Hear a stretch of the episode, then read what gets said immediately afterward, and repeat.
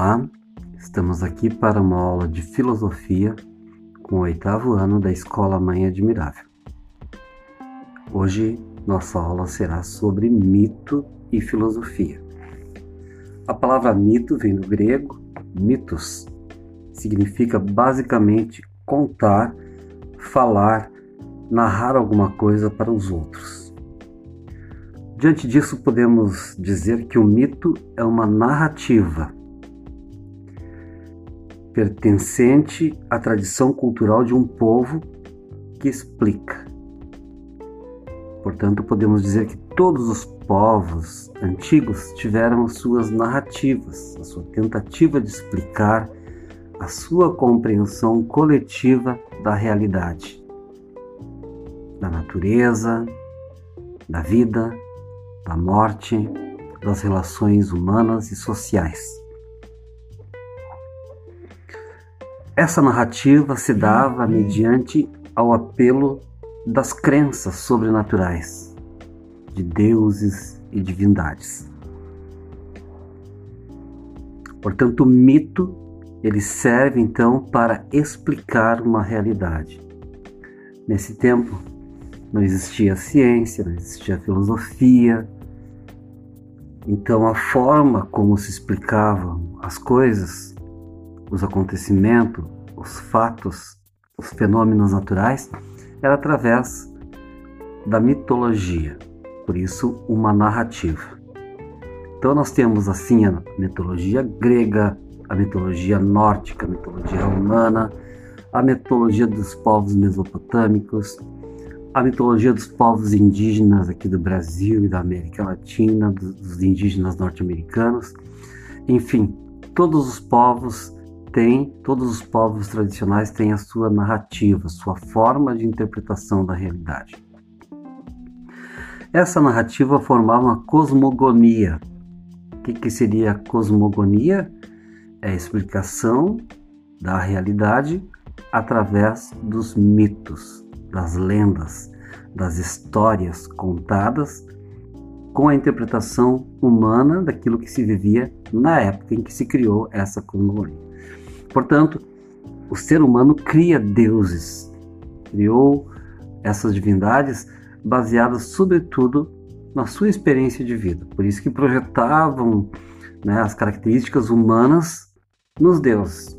Portanto, os deuses amavam, mentiam, traíam, matavam, odiavam, se, uh, faziam o bem, enfim, tudo aquilo que é atribuído a psicologia humana era também atribuído aos deuses. Por isso que os deuses, eles têm feições humanas.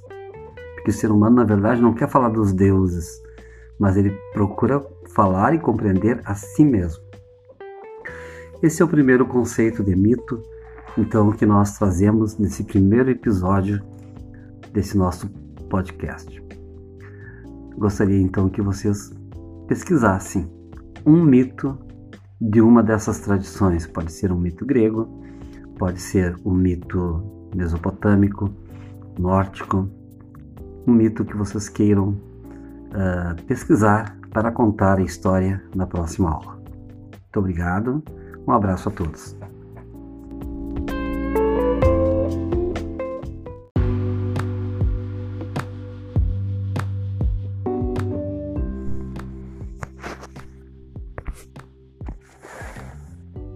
Uma boa tarde, oitavo ano do ensino fundamental da Escola Mãe Admirável. Mais um podcast de filosofia. Hoje iremos falar sobre a origem e a função do mito. O mito surge a partir da necessidade da explicação sobre, sobre a origem e a forma das coisas. A sua função e sua finalidade os poderes do divino sobre a natureza e os homens. O mito vem em forma de narrativa, criada, obviamente, por um narrador. Esse narrador, ele precisa ter algo muito importante. Esse algo muito importante é a credibilidade diante dos outros.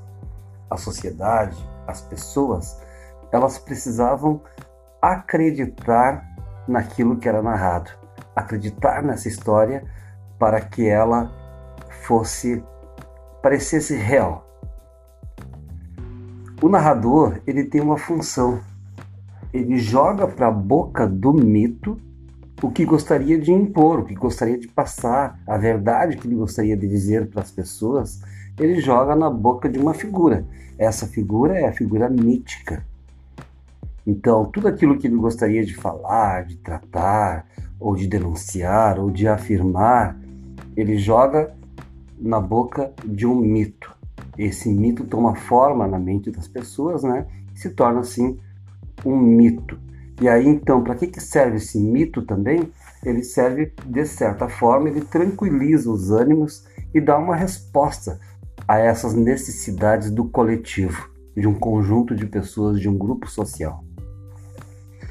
Portanto, o narrador ele cumpre um papel muito importante, o papel de que constrói o esquema do mito. Ele constrói toda a narrativa, toda a história.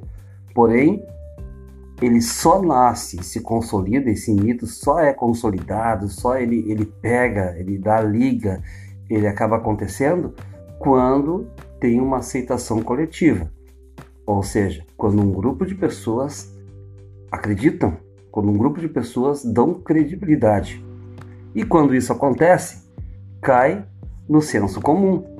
O que é o senso comum? É um grupo de pessoas acreditar em algo que não é real. Isso é o senso comum. Muito bem. O mito ele tem três funções bem importantes. Vamos começar por cada uma das funções.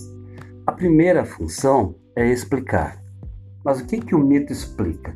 Explica alguma ação que aconteceu no passado, cujos efeitos foram apagados pelo tempo, como por exemplo, uma constelação existe porque há muitos anos as crianças fugitivas e famintas morreram na floresta. E essas criancinhas subiram para o céu, formaram uma grande constelação. Uma deusa levou-as para o céu e transformou-as em estrelas. É uma explicação do porquê existe as estrelas no firmamento. É assim, né, que falam quando alguém morre, para explicar a morte, é melhor dizer que essa pessoa se tornou uma estrelinha no céu, se tornou a lua, se tornou o sol. Muito bem. Também o mito serve, além da explicação, para organizar. O mito, ele de certa forma, a história do mito, ele serve para organizar as relações sociais. Ele serve para legitimar e determinar algumas coisas complexas, né? Algumas, uh, algumas coisas que são permissão, outras que são proibição.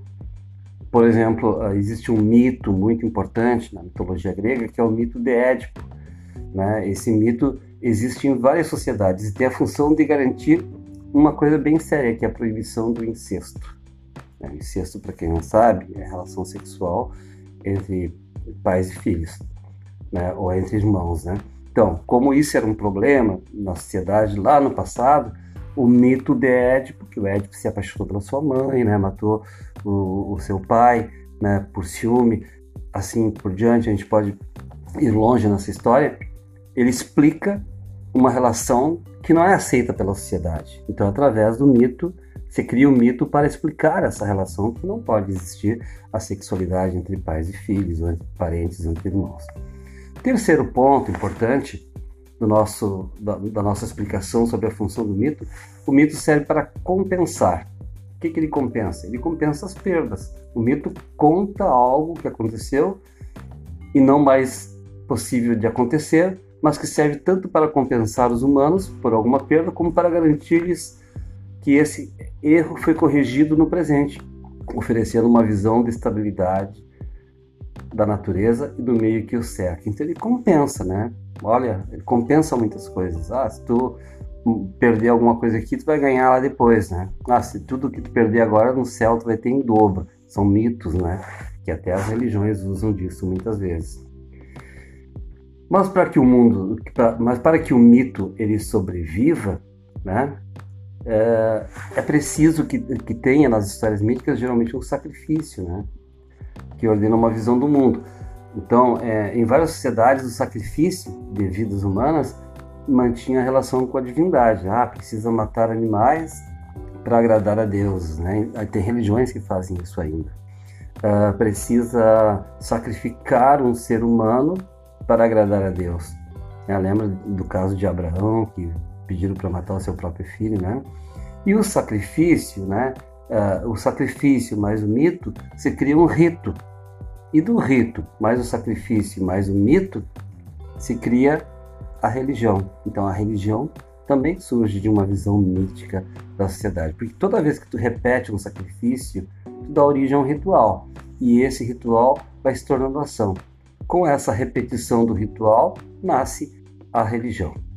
Muito obrigado por escutar esse podcast e na aula seguinte nós debateremos, debateremos esse assunto ao vivo. Um grande abraço a todos.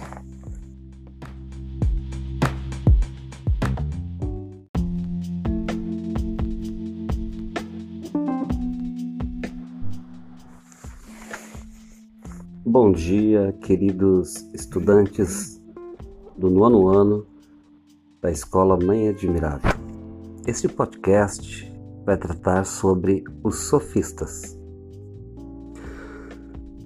Como já vimos em aula, a filosofia grega clássica nasce lá com os pré-socráticos, mas o período ateniense, o período que nós nos referimos agora, chama-se período socrático. Sócrates surgiu há uns 500 anos antes de Cristo, mas junto com ele existia um grupo de de filósofos muito importante chamados sofistas. A palavra sofistas vem de Sofia, que significa sábios.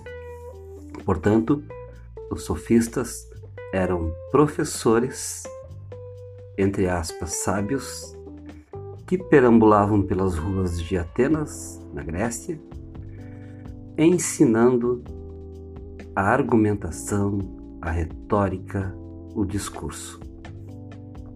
Voltemos um pouco atrás, em uma aula que falamos sobre o objetivo desse período, a filosofia, que já não era mais a natureza, mas sim a vida política se discutia os destinos da cidade em praça pública.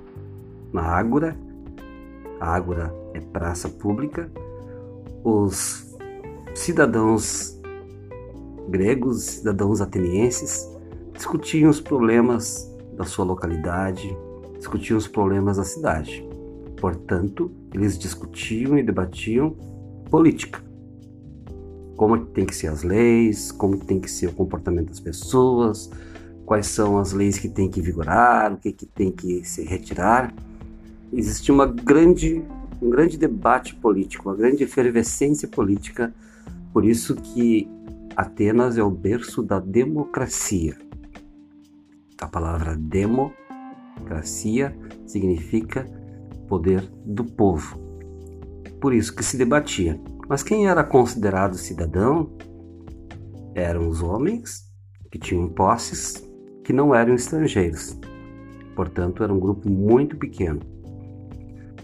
Para a pessoa ser considerada cidadã, ela tinha que ter a capacidade de argumentação e a capacidade de impor a sua forma de pensar, de convencer os outros sobre a sua forma de pensar. Os sofistas surgem desta forma. Eles eram contratados por grandes proprietários, por pessoas que tinham poder aquisitivo, eram contratados para ensinar a arte da retórica. Retórica significa discurso, argumentação. Portanto, os sofistas eles não tinham uma preocupação necessariamente com a verdade. Eles não tinham uma preocupação necessariamente com aquilo que deveria ser, mas a grande preocupação deles é que as pessoas conseguissem convencer os outros sobre a sua verdade. Se eu digo isso, eu digo também que, para os sofistas, a verdade era relativa. Já dizia um deles, que era o Gorgias, dizia que o homem é a medida do próprio homem. Ou seja, cada um tem a sua própria verdade. Se tu tens o poder de convencimento dos outros, se tu tem o poder de persuasão sobre aquilo que tu acredita, tu consegue colocar tua verdade entre aspas para as pessoas e tu consegue ela aceitar isso como razoável, como verdadeiro e, e essa pessoa assume a tua ideia. Não importa o que tu vai argumentar, o que tu importa é que tu consigas persuadir ela. Então, esse era o objetivo dos sofistas.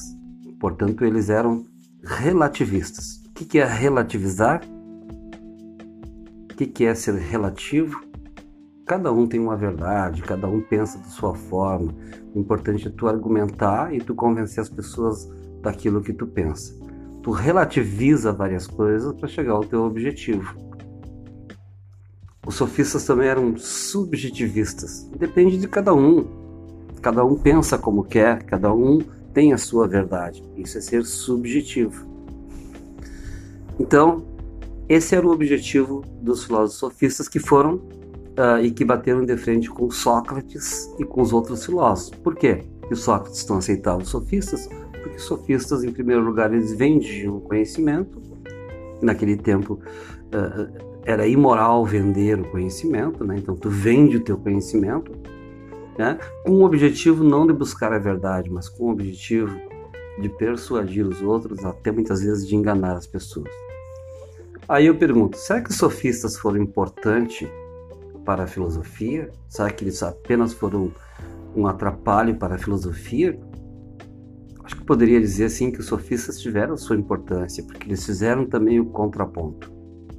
Ajudar a argumentar, ajudar a contrapor, desconfiar, questionar as verdades é uma arte e é importante.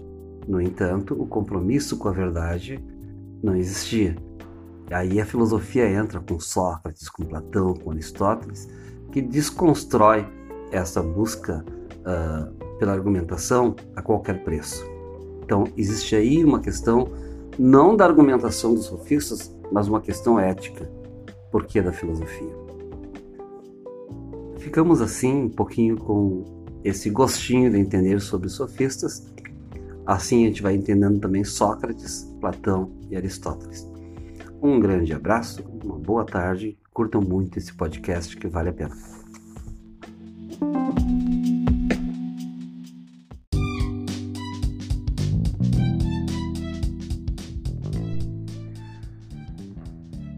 Olá pessoal do sétimo ano da escola Mãe Admirável.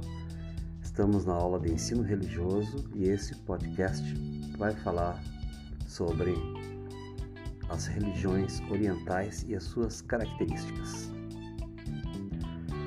Primeiro, se nós falamos em uma religião que é oriental, nós fizemos um contraposto àquelas religiões que são ocidentais. As religiões ocidentais, as grandes religiões ocidentais, são as religiões monoteístas, o cristianismo, o islamismo e o judaísmo. As religiões orientais são aquelas outras que têm origem na cultura oriental. Quando nós falamos em Oriente e Ocidente, nós não estamos falando meramente em uma divisão geográfica. Quando nós percebemos no mapa, lembrando lá da geografia, o mundo oriental, geograficamente, é aquele que fica a leste do meridiano de Greenwich e o mundo ocidental, aquele que fica a oeste do meridiano de Greenwich.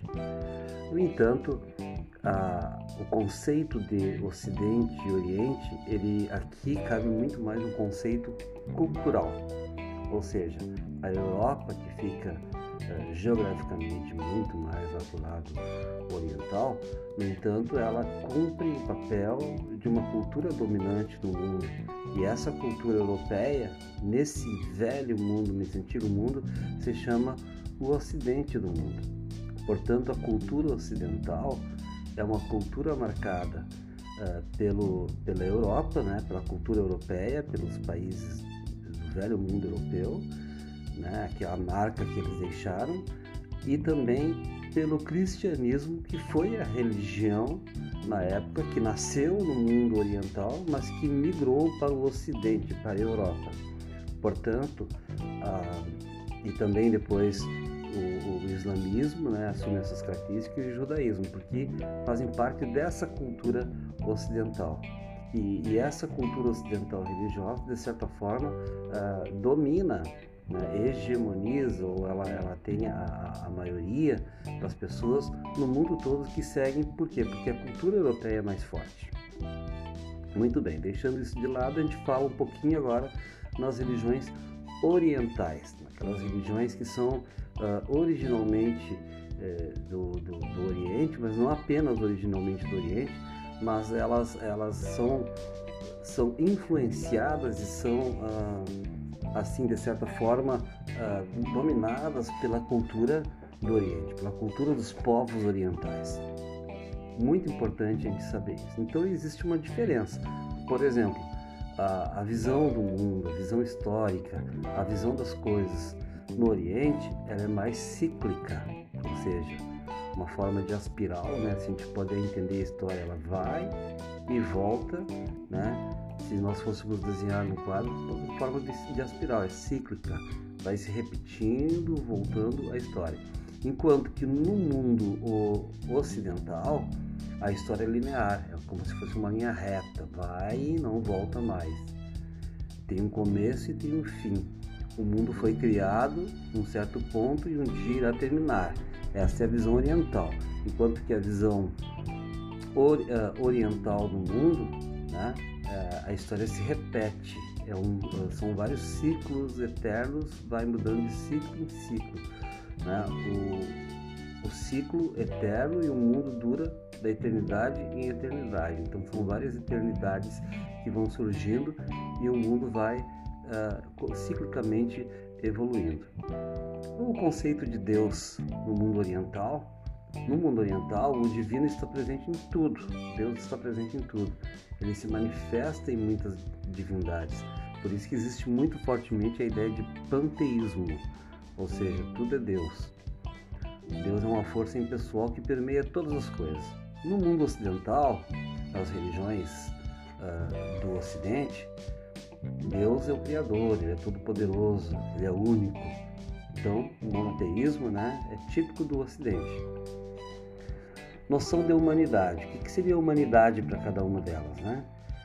No Oriente, o homem pode alcançar união com o divino mediante a iluminação súbita, o conhecimento. Então tem muita essa história assim do iluminado, por exemplo, o Buda é o iluminado, né? Então existe essa iluminação súbita do ser humano, né? No Ocidente há um abismo nas religiões ocidentais, o cristianismo, o islamismo, há um abismo entre Deus e o ser humano, entre o Criador e a criatura. O grande pecado é o homem desejar se transformar em Deus, em vez de se sujeitar à vontade de Deus. Então o homem está sempre submisso a essa vontade de um Deus, né? Como é que se vê a salvação na religião oriental? A salvação é se libertar do eterno, do eterno ciclo, ciclo da reencarnação da alma. Por isso que tem essa ideia de reencarnação, por isso que a vida é cíclica, né? É, a graça vem por meio de atos de sacrifício do conhecimento místico. E como é que seria no Ocidente? Deus redime o ser humano do pecado. Deus julga e Deus pune, Deus dá punição. Existe uma noção de vida após a morte no céu e no inferno. Já no Oriente não tem essa noção dessa forma. Ética. Como é que seria a ética no mundo oriental? Os ideais são a passividade e a fuga do mundo no Ocidente, qual seria a ética, o fiel é um instrumento de ação divina e deve obedecer à vontade de Deus, abandonando o pecado e a passividade diante do mal. Culto. O que, seria o culto? Né? São os rituais. Na, na, na religião oriental é a meditação, o sacrifício. Na religião ocidental é rezar, pregar a palavra, louvar a Deus. Essas são algumas ideias das diferenças entre as religiões orientais e as religiões ocidentais. Fica para nós então a gente debater na próxima aula. Na próxima aula sobre as diferenças entre a religião oriental e a religião ocidental. Um bom dia para todos e até a nossa aula de amanhã.